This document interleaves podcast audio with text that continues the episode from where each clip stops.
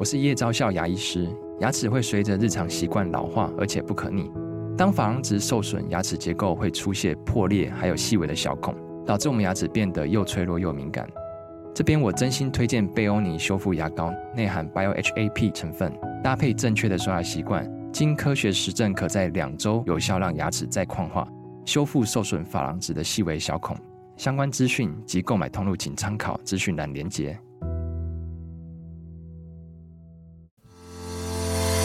刚好你点进来听，刚好我想说点什么。大家好，欢迎收听《刚好遇见你》，我是赖芳玉。每集我将为您带来轻松、舒心跟专业的多元角度，我们一起来聊天吧。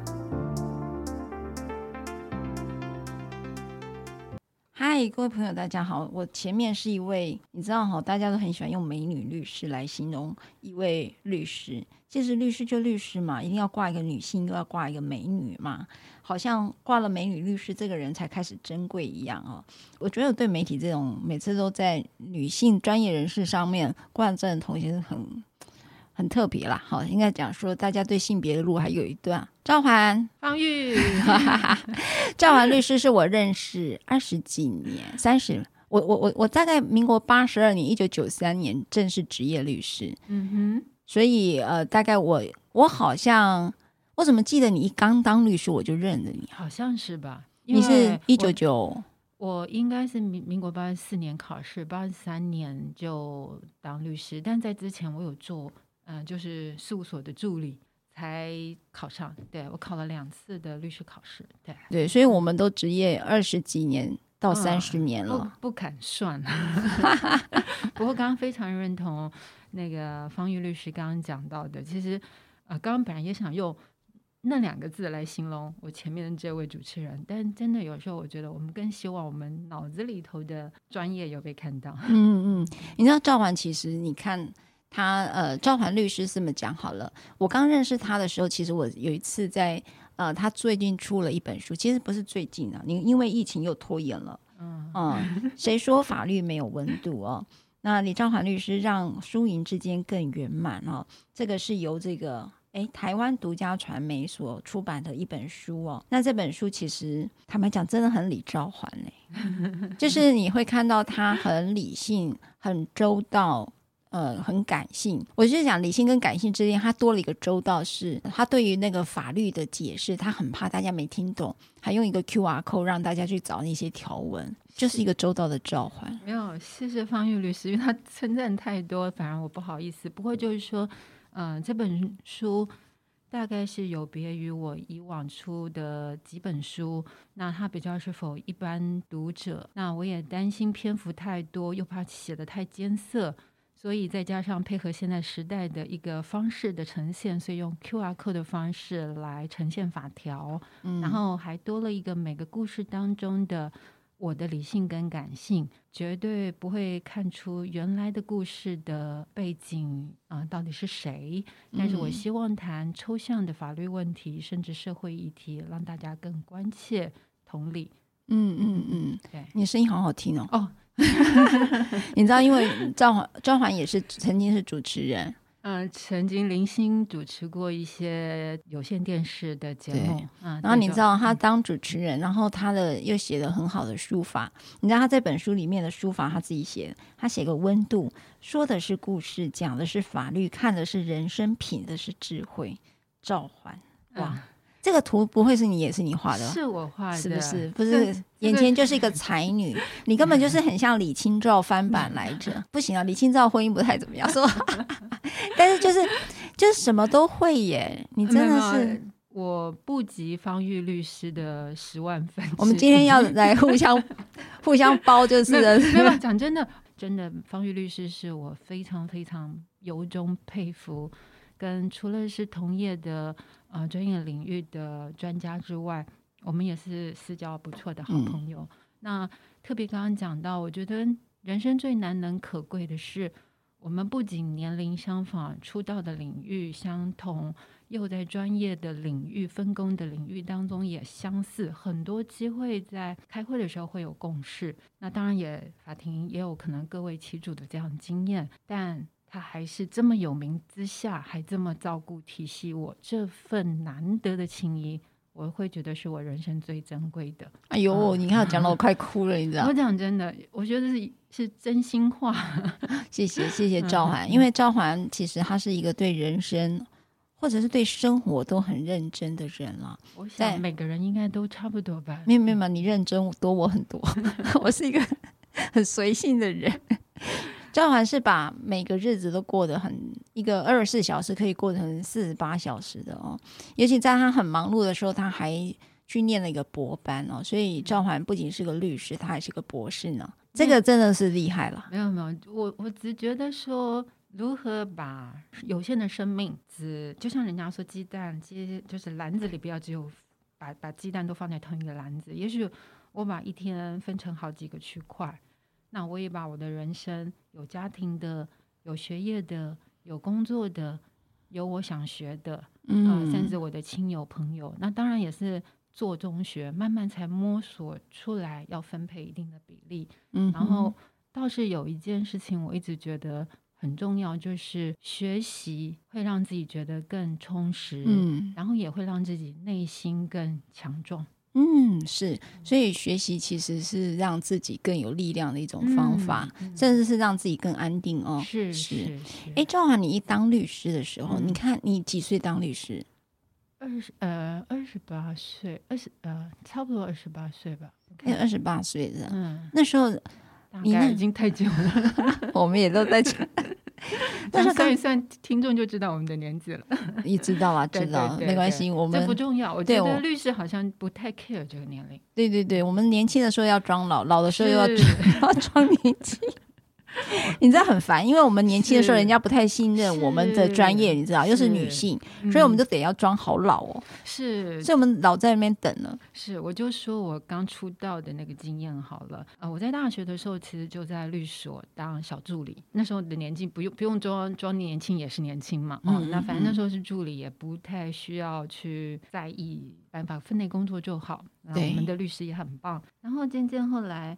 毕业之后，当然先到公部门有工作了一年多的经验，然后来下来考律师。考上之后呢，其实那时候已经在律所帮忙。考上律师也是那时候，那时候我记得我是第二届要律训的。哦，你是第二届，嗯、我第一届。对哦，那所以我们两个只差一届而已。嗯，然后比较重要的是，我印象中当事人来的时候，我其实都已经坐在他前面，他一直跟我说：“小姐，小姐，你们律师在哪里？” 是吗？对不对？对，从那时候开始，我就一定要自己穿套装，几乎盘起像空姐或扎扎起那个很专业的发型。嗯，就像刚刚方玉律师说到的是，我们必须要装的成熟，所以那时候不怕别人估算我们三十几岁以上，怕的是说你好年轻哦。对，然后那就等于不专业，甚至不被信任。嗯，是真的。所以那时候我们就得要装老装成熟，是，甚至那时候你会不会很尖锐？我不知道这句话怎么回答，是因为尖锐可能是别人别人看我，但是我印象中我就是希望把自己弄得专业一点，除了外形。然后再来就是，我记得我问过好几个前辈，当然要比较友好的，甚至我们的律训的同学，嗯，说跟当事人谈话的时候，如果只有我一个人在，其实我很紧张的 啊。也就是，也许就是回应刚刚方玉律师提到的是，我要如何又专业又又一点的那个严肃尖锐，或者是怎么样？嗯，因为太柔，我想真的，其实这是我个人非常有感触的，嗯。嗯、呃，因为从小到大，很多人会说温柔啊，对一个女生，或者说你的轻声细语啊，嗯、哦，可是这好像不等于当事人想要找的律师的类型。呀，所以我听到这个形容词的时候，其实跟我的职业类别，我其实不认为是当一个当事人客户想找律师的叫正面称赞。是某程度，我也许会开始跑一些解解解读。是那我如何在修饰？如何在面谈跟当事人谈的时候，我我呈现是让他看到的专业。我想方玉懂我讲什么？是因为我那时候我觉得有很大的一个冲突。这样现在回头望了，好、嗯、回头望就是在整个社会集体意识下，嗯、女性呃温柔、善解人意，或者是说很有气质，好对吧？琼瑶那个年代的。美的女性，就是我们觉得美好的女性的样子是那样的。可是那时候我觉得刚当律师的时候，我被期待另外一个样子，嗯，所以那个冲突很大。因为赵环其实瘦瘦高高，她真的很像空姐哦，她就真的分真的样子就很像，又又很漂亮。然后我是个子比较娇小，然后瘦瘦的。然后那时候也就跟赵环遇到同样的问题。其实方玉律师真的是，如果就以前传统的不当律师这个角色的时候，大家一定会觉得是清新可人，又是讲话好听。我相信他已经是媒体的公众人物，但不用我形容，大家都知道他的好。可是就像刚刚方玉律师说到的是，假设冠上一个律师，又是一个女性，好像这些形容词突然摆在这个女性的律师的这位角色当中。我们其实自己当下会有很多，也有正面，也有一些联想，嗯、然后所以我才会说，在当下我就会去想，说我如何调试，让自己，这是我刚当律师前五年常常讲这句话，更像律师。但是经过了二十多年，我现在其实想跟收听这个节目的朋友说，我更想像我自己原来的样子。对哦，是不是？嗯、那我也觉得这个社会蛮好的，就是好像可以允许现在可以当做自己的样子。是是，在我们那个年代哦，我们那个年代，我们这样讲，真的自己很像阿芝妈，你知道吗？但是我们那个年代，就是真的得要装老、装汉、装、嗯、呃，可能你穿套装，是就是接近了男性的西装。嗯、然后那时候我错我其实大学时候都长发，我就剪成短发，嗯、然后。你也我不知道你，我我我没有剪，我曾经有一度剪短发，但是那好像是生老二的样子。比较重要的是，我会盘起来扎起来。啊，你盘起来就是专业嘛。嗯。那我那时候我是剪短发，然后戴眼镜。其实我以前是没有戴眼镜，嗯、就越戴越深，哦、越戴越深，完全拔不起来了。是是。是然后那时候我觉得，嗯、呃，处处在生活上，应该在职场上，你都受到很大的挑战。嗯、可是我内在有一个很大的一个议题，嗯、我不知道赵环有没有。嗯。像我们的个性是喜欢解决问题，也就是化解人家的冲突。嗯、可是律师的在这个职场上，他是要制造冲突的。有时候难免。对，尤其你知道吗？那个那个冲突是因为你要站在你当事人立场，所以对方讲的东西，你觉得他有道理，你也不能 say yes。嗯对不对？我可以理解。对，嗯，这时候你怎么办呢？所以，啊、呃，我先回应刚刚方玉律师讲的这个话，就是说，即便是各为其主，有时候真的真的就是不能说对方讲的完全有理由。那我的当事人会说，他请律师干嘛？对，哦，所以就是不管学说或者在法律上，事实上要有的一个所谓的攻防，这是在所难免。但我也觉得很庆幸的是。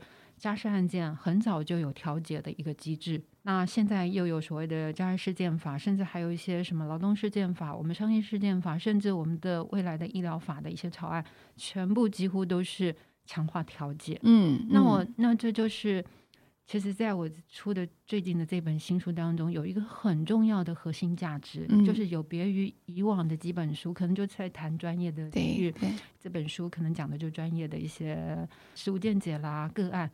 可是，在这个故事当中，这本书，我觉得就会包含着我想要说的这个，嗯，圆满处理事情的方法，绝对不会只有诉讼，嗯，一个方式，嗯，而是用和解、调解、调处更棒的方式，甚至不上法院。是啊，嗯、是。那我相信，刚刚方玉律师跟我讲的。都是一样的核心价值，对哦，因为或许讲的更实际一点，就我个人，因为真正的那种诉讼的攻防，我想我不是最顶尖的，嗯，但很优秀，但我很努力哦，我想很优秀了，嗯、呃，但相对的，就是如果在所谓的和调解这个部分的话，我觉得我可以，我愿意会花很多的时间，也学习了很多这方面的技能。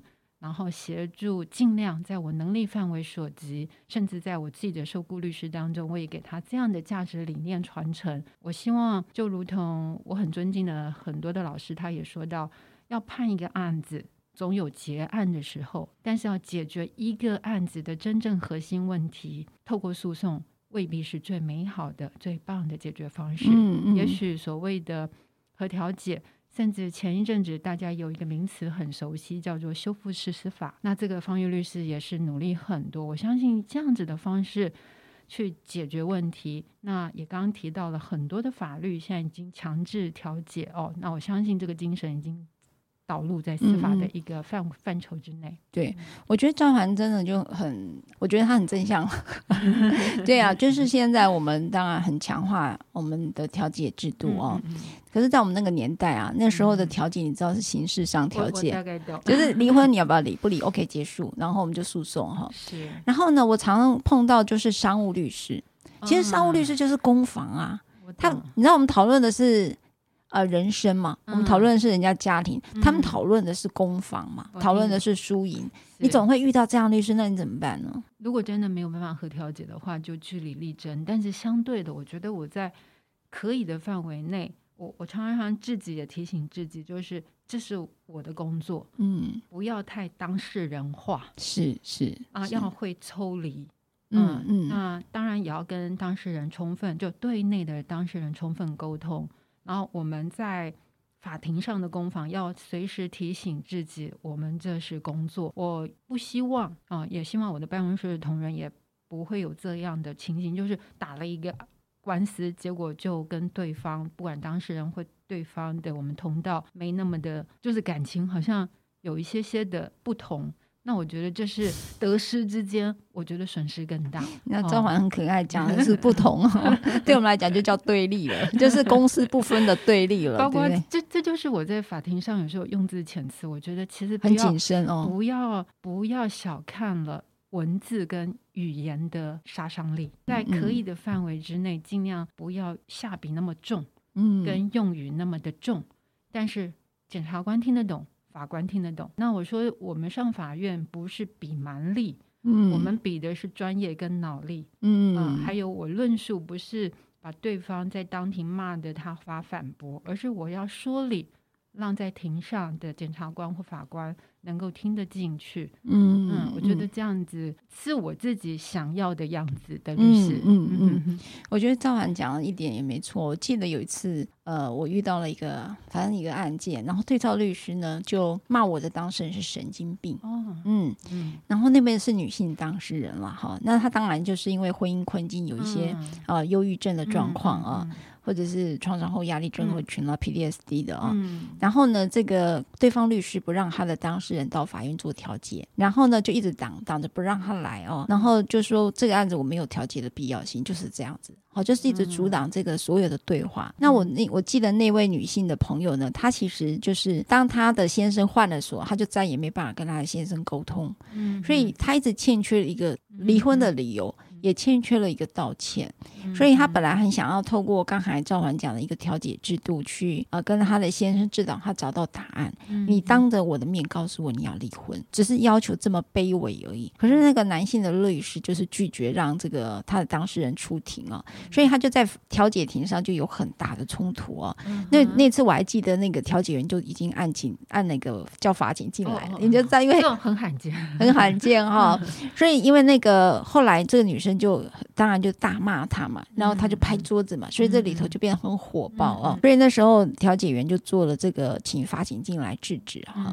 好，那他当然就是因为主要是骂了我当时很神经病这件事情，其实让他非常的痛苦。为什么呢？因为这个婚姻当中，她老公会换锁的原因，就是她其实结婚。没多久了，好，应该讲没多久，嗯、这个女性她就整个从一个独立女性变到一个很憔悴的状态，就很忧郁的状态，因为她没有办法处处理她的婚姻困境，嗯、因此她就是求助心理师。嗯、心理师说，你应该把你的痛苦告诉你的老公，结果没想到跟他讲了之后，再也不让他进家门了。哦，我靠！所以我觉得这个女性真的很让人家同情。但是我要讲的是，律师用一个很尖锐的语言在攻击，就是刚才赵文在讲当事者话嘛，因为他也不让他当事人出来，他就变成那个老公了。哦，好，所以接下来一定是诉讼嘛，哈。然后我记得。很深的印象，在两年后吧，我在遇到了这位男性律师，嗯、他说：“哎，赖律师，赖律师，嗯、可不可以帮我转达一个道歉？”他说他那天骂了那一句话。后来这个男律师他刚好也面对了他自己的离婚，哦，他的困境，他也遇到了爸爸刚好重病，所以他开始陷入忧郁症。所以就是跟我的这位当事人是一样的状态。嗯、他说他不知道原来忧郁症是让他们这么痛苦，然后他没有同理这件事情，而在法而在调解庭上说了这句话，嗯、所以他觉得这个道歉他一直想要给他，但是没有机会。还好遇到你，虽然事隔两年多，嗯，但我觉得说出来他心里也比较能够踏实些。对，嗯、但是我我就是趁这件事来讲，就是说，刚才赵环在讲话不要说重，就是能不重的时候，请不要重哈，就拿捏到刚好。但是这真的是慢慢去学习。我也可以跟大家分享啊，就是刚刚说到的说，刚开始当律师要像律师，然后不知道跟当事人怎么谈话，刚刚在讲装老等等。除此之外，还有就是法庭的经验。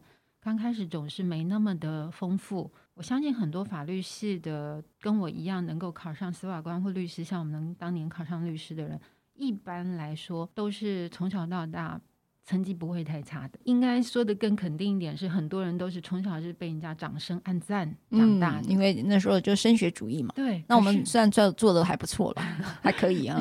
对，但相对的就是你看上了法庭，没有没有对照，会说啊，呃，你讲的真棒。哦，对，他一定是否定你的。嗯、那甚至有时候庭上呢，或者是法官也会问一些，哎，数字生命或者一些你你不会，因为你那时候经验没那么的丰富。那这时候你开完庭，有时候如果尤其是对方当事人不一定是，就是有时候是美琴律师的，他有时候出言像刚刚如果说的很不理性，或者说我们自己的内心还不够强壮，我会为了一次开庭的听到的一些。不管庭上啊或对照啊等等的一些话，甚至有时候当事人的期待我们没有做到，我可以难过可能三个月，会呀更久，很痛苦哎，那是好厌世哎。是我那时候一直想说，我干嘛干律师啊？我前五年一直在问自己，我如何当好律师？我还要继续做吗？可是做到现在，大概这个问题就比较不存在了。现在我们在讨论的是退休，好吗？对对对，也是不做了，好吗？是是是，但就是说，可能怎么叫动脑，而不是说全部都是要亲力亲为。这我也在想。对，对，但相对的，就是说，后来就是要透过很多的方法，把刚刚讲到的同样的一个情境，我三个月没有办法完全释怀，到最后，我现在希望的是，但是我也在努力学，至少把现在的这个氛围。透过开完庭之后，绝对尽量不要影响到我下一个见到的，不管哪一个人，当事人、客户或任何的家人。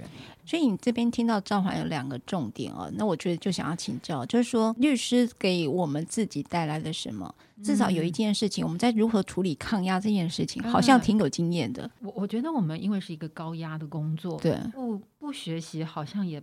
被动中一定要成长，你要怎么学呢？你如果要听教听众朋友的话，哦，我想说，因为我的工作的环境，甚至因为我们陪同的叫当事人，但他有时候很需要社工，嗯，甚至心理师、心理智商师、精神科医师的陪伴，嗯，所以我也认识这方面的很多的专业人士。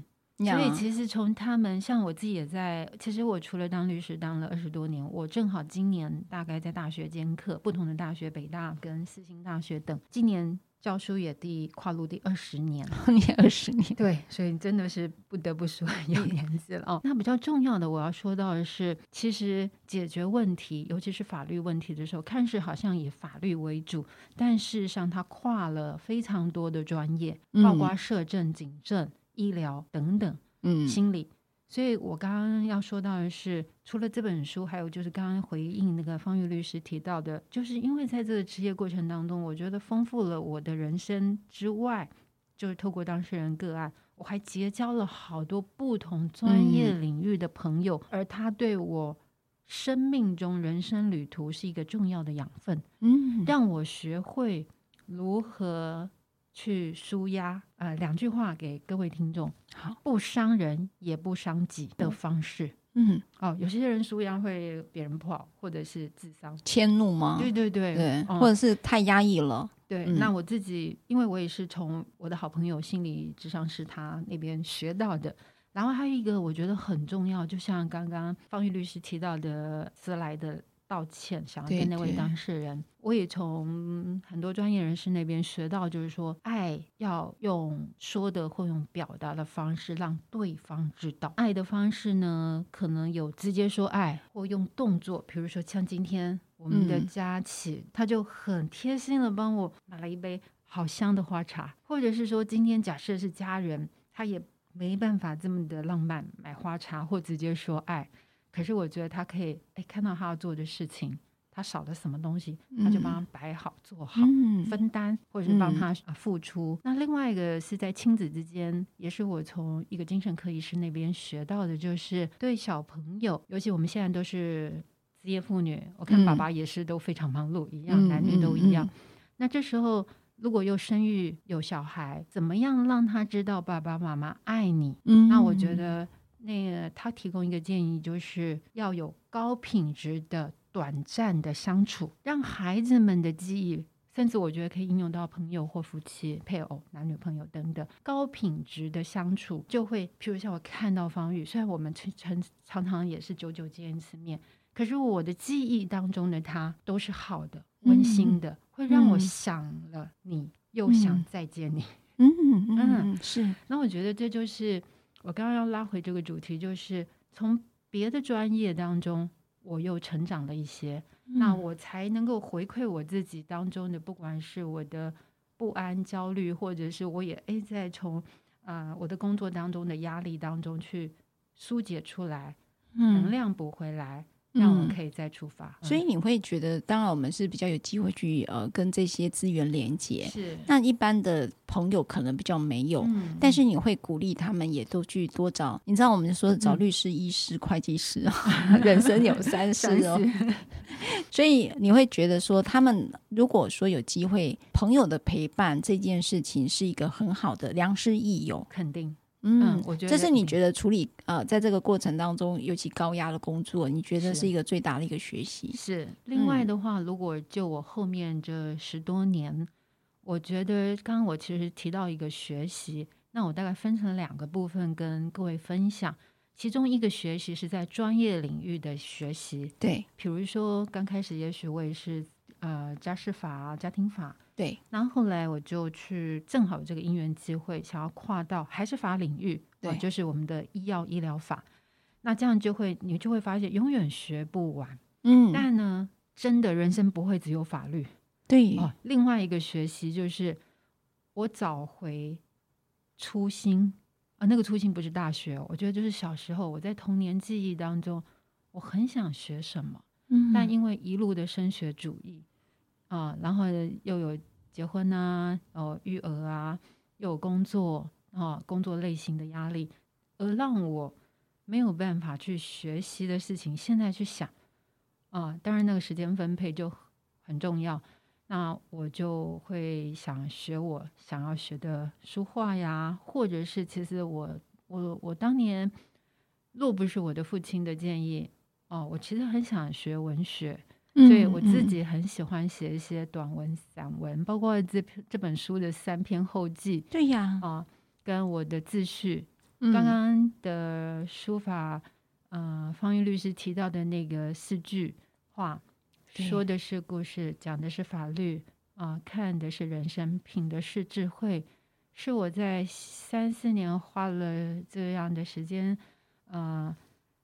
把这本书完成的时候，我最后才去写自序的时候，我在下标想了很久。嗯，后来我就以这四句当做我的自序的标题。嗯，嗯，其实也想跟大家分享的是，有时候看似我们在协助个案，事实上我们的个案才正在协助我。嗯，看清了人生。对，我觉得赵涵讲的很好哦。谁说法律没有温度，在让输赢之间更圆满哦？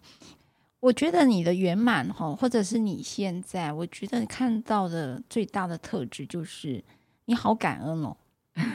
譬如说对当事人感恩，然后对朋友感恩，然后我觉得让你一直能够我们讲说能够那么平稳的，我觉得你包括学习你都在感恩。我觉得好像是应该的。我记得那次那天在新书发表会的时候，我就是那我要说到的是那天我想说的真的是四个字，其中第一个我摆在最前面的就是感恩，嗯，再来就是很知足，人生没有圆满，我觉得我能这样子已经所以已已经很感谢了。嗯、再来就是，嗯、呃，很也很感谢我爸爸妈妈，让我有一个特质，就是很多事，因为我很摩羯座哈，就是坚持。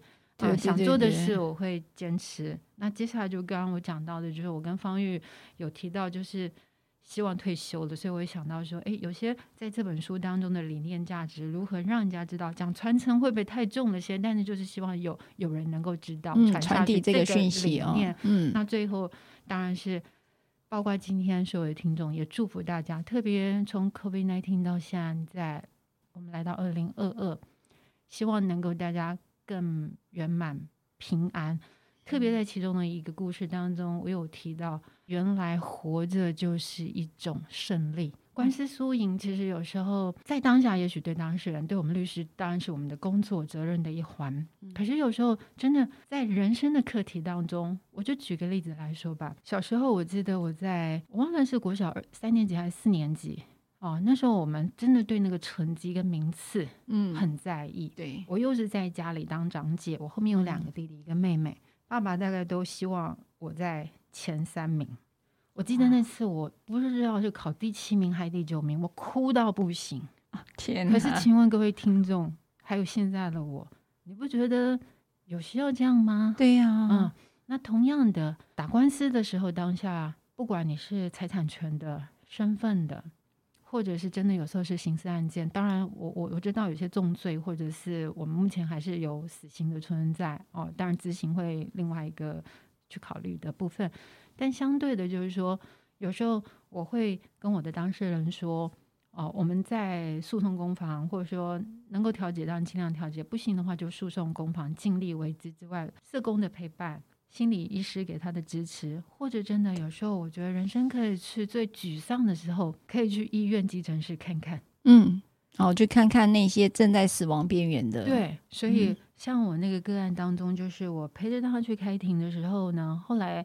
他一度的过度换气到不能，他是刑事案件吗？嗯，民事也是家事家事案件。后来其实法官也看得出来他的一个不舒服的症状，就当天就开到那个时候，我是陪着他，法袍脱了就陪着他去急诊。那当然我要说的是，很重要的是，其实当他身体不舒服，甚至最后连最后案子赢了之后的若干年。我还听到他可能不太好的消息哦、嗯，所以有时候会觉得说，那你怎么走过这种感觉啊？我记得那时候是社工告诉我的。我每次听到那种不太好的消息，嗯、我就会揪心了一下。是是是，所以你看我这么多年了，我还想到这个案子，就是官司赢了，人走了，早知如此，争什么？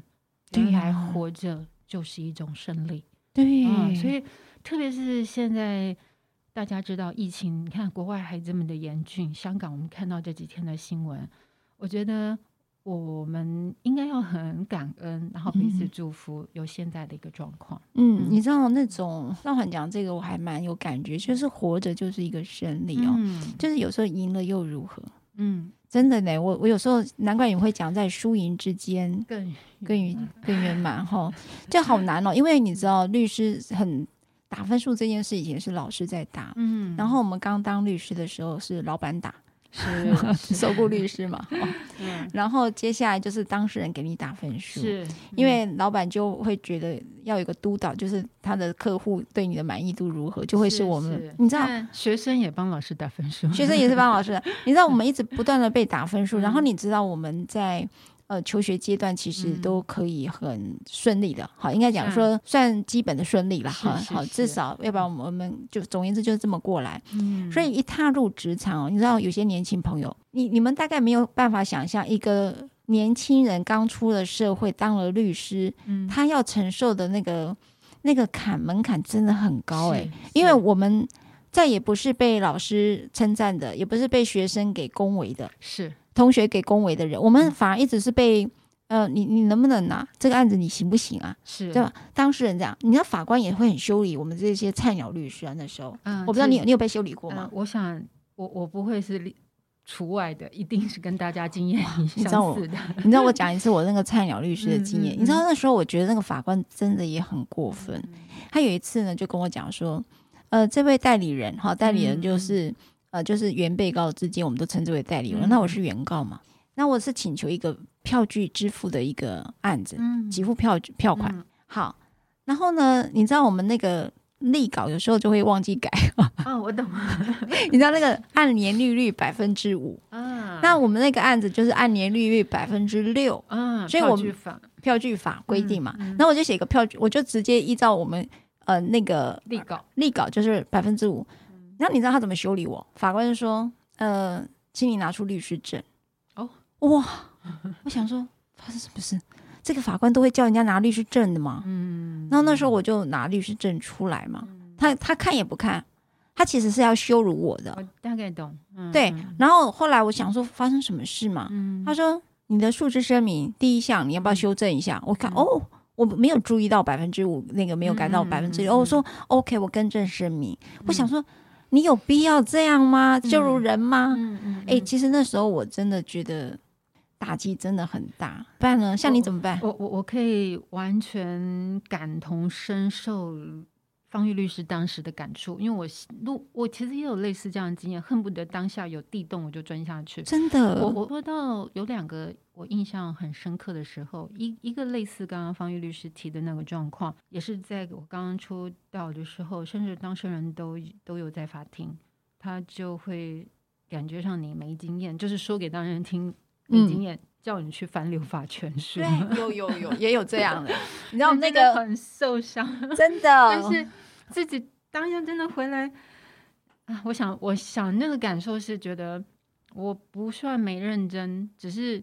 我也可以跟各位听众分享，就是二十几年的经验，绝非是一朝一夕可以养成。所以当下我只有一年的经验，怎么可能速成嘛？哦，嗯。那再者的话，就是我记得还有后来是若干年，大概也大概是在职业五五六年间，嗯，就是。我们坦白讲，我们都二十几年的人，所以会对那几年我们实在有点对。简单的说，也不是就是后面这段时间还算早期，但已经有工作的经验了。那我记得我是到中部台中开庭，为什么那么印象深刻是？是我记得是那个贴标签，嗯，我的我的那个二助理梳妆的那个正就是那个附件一二三，附件一二，嗯，然后我就跟庭上说，这是我要讲的是附件二。嗯，然后庭上找不到，然后就很生气。当然我那庭好像拖庭比较久，都已经开到快中午了哦。后来庭上说你说二，我找不到。然后后来我到前面去翻了，跟他对，那的确是二。然后但是写成歪歪的。他说这是八还是二？哦，那这个已经不重要，是开完庭哦，对照当事人跑来安慰我 说，刚法官很凶哈、哦。那律师，你不要太难过哈。没有，因为他知道你认真。然后重要的是，我那天搭啊、呃，我应该那是五高铁嘛，我忘记了，应该是到我重庆，就是难过到整路在回回程的车上是安静的室内。哦，嗯，你就知道那种压力跟难过到。还，我最感恩的就是，竟然对照还跑来安慰我。他不 坦白讲，你掉眼泪应该是被看见了这件事。嗯，对我有时候有时候我们难过都是不是脆弱在难过，而是你的苦被看见的时候，哇，那时候我们真的会掉眼泪。其实我们是尽量很盯住的，我们很盯的，但是眼眶可能已经会显示。然后对方当事人当然在在攻防的时候，他还是会为自己说话，可是庭后他竟然。安慰我，那我觉得真的是 没有，那真的是你做的很好。然后知道那个法官故意羞辱人，我也不知道为什么。也许我只能后来去想，也许他前面几个案子早上也许压力也已经很大了。我们那个庭坦白讲已经到中中午了，我认真的觉得法官身体真的好，他中间都没有上厕所。然后你知道我们那个交互结吻刑事案件都可以。嗯交互詰问到晚上九点十点，哎是，我也不知道说，我中间已经跑出去接电话、上厕所、借机休息，他们都没有哎。对啊，像昨天我开庭，我就记得早上我要喝咖啡的时候，我就会提醒自己不能喝完，因为你会利尿的。呃，就是喝太多的话很，因为我们就有这样的经验，对啊，整个早上不能出来。是啊，谁知道我我昨天也是行庭，所以我很担心说喝太多，因为我们怕又是没有办法中间休庭，所以自己会节制。对、啊，这样才能够很专心的把工作做好。对，嗯，因为有时候我看我们有时候，尤其家像家事案件也是啊，嗯、都一整天向你调解，像早上调到下午两三点的都有啊。有啊，有啊我们有时候有一次十一点的庭，你知道几点开？下午三点。哦，郭法官的庭呢？他现在退休了。哦、我也有在下午的庭开到晚上八九点。有有有有有，嗯、然后我们还有一个案子开到处理到后面要去办离婚登记的时候，那时候户政机关下班 都已经天黑了。没错没错，常常我们都过这种日子，可是你为什么还会坚持继续做？嗯、当然，像你讲，我是大概第一年就不想干律师，因为真的太高压，而且都是很变态的，嗯、你知道？嗯、我觉得整个环境好变态哦。我，我，我听得懂，我听得懂。我我想我们的律师工作，哎，我因因为后来这几年我是学。医医疗法，医疗法比较好啦。我这样说好了，医疗法都打不赢你的。呃，不，没有，别这样说。你只要代表医生，我都赢不了你。不是，不是这个意思。我是说，从医师回馈我的一句话，我觉得很棒。哦、他说：“他说，当因为他是考上医师，呃，他是医师，也考上律师证照，当然他继续做医师。他说为什么呢？很多原因嘛。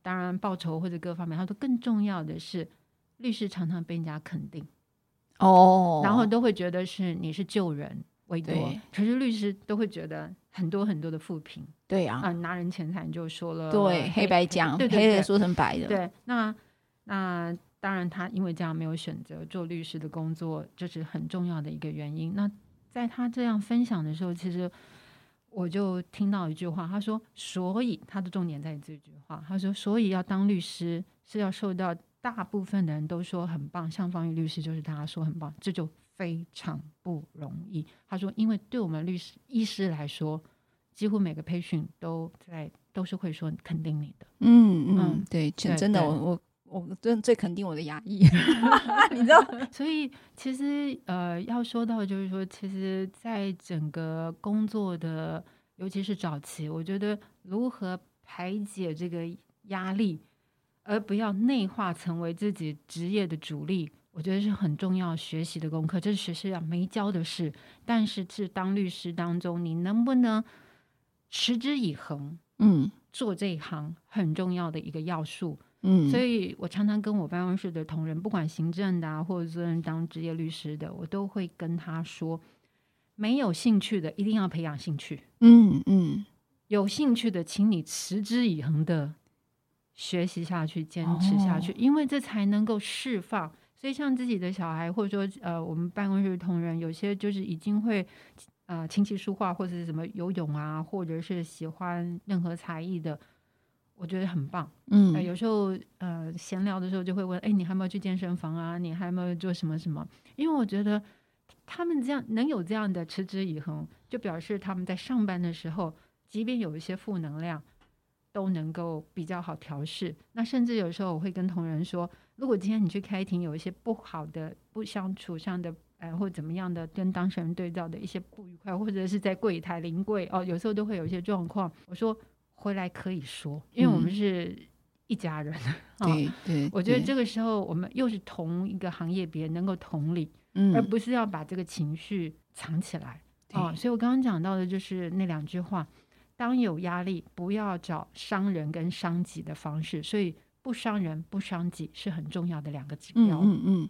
那、嗯、如果说赵环在，我我这样讲好了，其实这是一个高压，坦白讲也不赚钱啦。要赚钱就从事商业，嗯、就真的快很多。嗯嗯、如果说能够撑住你走到这个二十五年，嗯，哦、当然这本书我觉得已经讲了很完整的李兆环，谢谢，真的讲很多，就是李兆环的理念啊。可是真的撑住你走到这里的原因是什么？这真是个好问题。我不敢说现在的答案会是我十年后的答案，嗯哼、呃，但真的曾经思考过。